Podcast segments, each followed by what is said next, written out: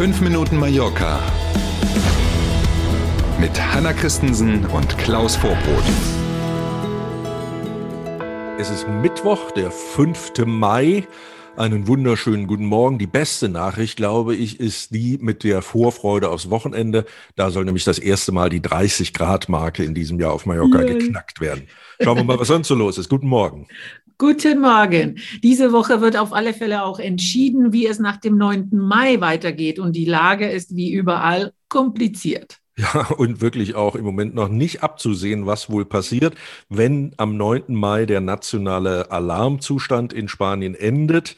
Ähm, danach sind ja dann die Entscheidungen Sache der jeweiligen Regionen und haben natürlich einen anderen Rahmen, weil dieser Alarmzustand Dinge möglich macht, die in normalen Zeiten nicht möglich sind. Die erste juristische Schlappe für die Balearenregierung hat es schon gegeben. Die Staatsanwaltschaft, die ja eine nationale, ähm, Behörde nicht, aber eine nationale Einrichtung ist, also alle Staatsanwälte unterstehen direkt Madrid in Spanien, die hat schon mal wissen lassen, ähm, dass sie eigentlich keine juristischen Möglichkeiten auf den Balearen sieht, um die Ausgangssperre zu verlängern. Das ist ja das, was äh, Frau Armengol, die Regierungschefin der Balearen, eigentlich unbedingt haben will. Ähm, und wie gesagt, die Staatsanwaltschaft sagt, sie sehen da keine Möglichkeit. Es gibt einen Vorschlag, den die Balearenregierung gearbeitet hat, der jetzt eben zur juristischen Überprüfung auch beim obersten Gericht der Balearen liegt. Da erwarten wir eigentlich in den nächsten Tagen, vielleicht ja sogar schon heute, eine Entscheidung, die wird dann sehr prägend äh, sein und viel dazu beitragen, ähm, wie dann die Entscheidung der Regierung zum Ende mhm. der Woche aussehen werden.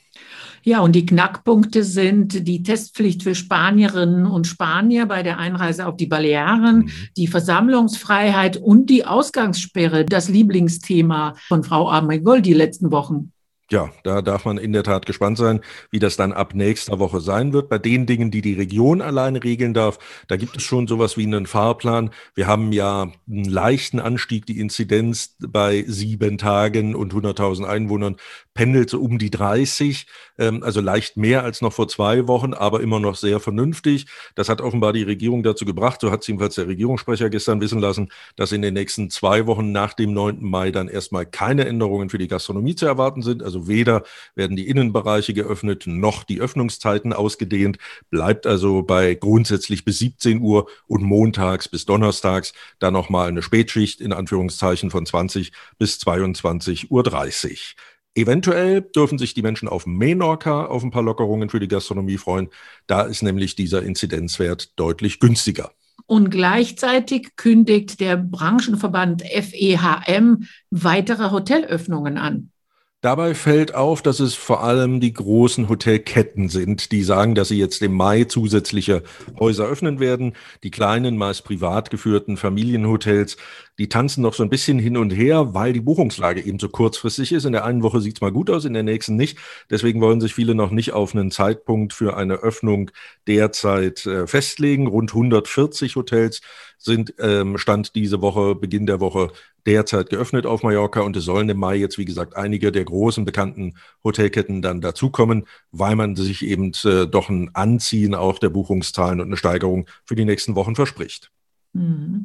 Und der Kreuzfahrtverband CLIA kündigt veränderte Routen an und fährt an Mallorca vorbei.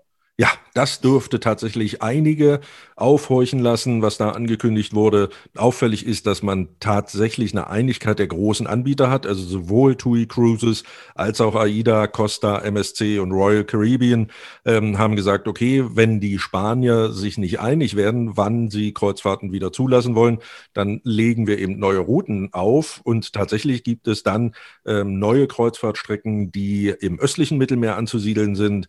Israel, Griechenland, Türkei, Türkei, Ägypten sind da so Häfen äh, oder Länder, deren Häfen dann im Programm sind. Ähm, und das ahne ich, wird man natürlich dauerhaft nicht wollen in Spanien. Die Balearenregierung bleibt bei ihrer Meinung, man braucht eine abgestimmte gesamtspanische Lösung. Da dürfte man ja schon mal den Finger heben und sagen, naja, die gibt es ja jetzt auch eigentlich nicht, weil ja bekanntermaßen gerade äh, die Häfen der Kanarischen Inseln Kreuzfahrten ja schon wieder zulassen. Also auch dieses Thema bleibt in der Diskussion. Und Mallorca hat ab äh, jetzt diese Tage einen neuen VIP-Dauerfan. FC Bayern-Star Robert Lewandowski kauft eine Villa im Südwesten von Mallorca für 3,5 Millionen Euro. Da fällt mir gerade ein, sag mal, wird der dann eigentlich dein Nachbar? Das ist doch da bei euch. Ja, genau. Ja? Ach, noch Genau. ein VIP-Fan. genau, wenn ich das richtig gesehen habe. Kleines, bescheidenes Anwesen, wie man äh, in der Mallorca-Zeitung zum Beispiel lesen konnte. 400 Quadratmeter Wohnfläche, ein bisschen mehr sogar, 1200 Quadratmeter Grundstück, alles uneinsehbar, aber, aber ohne Mehrblick. Äh, naja, wir schauen mal. Trotzdem genießt er das gute Wetter. Heute zum Beispiel Sonne sagt bei 23 Grad. Hervorragend. In diesem Sinne wünschen wir einen schönen Mittwoch und freuen uns auf morgen früh. Machen Sie es gut. Bis morgen um sieben. Tschüss.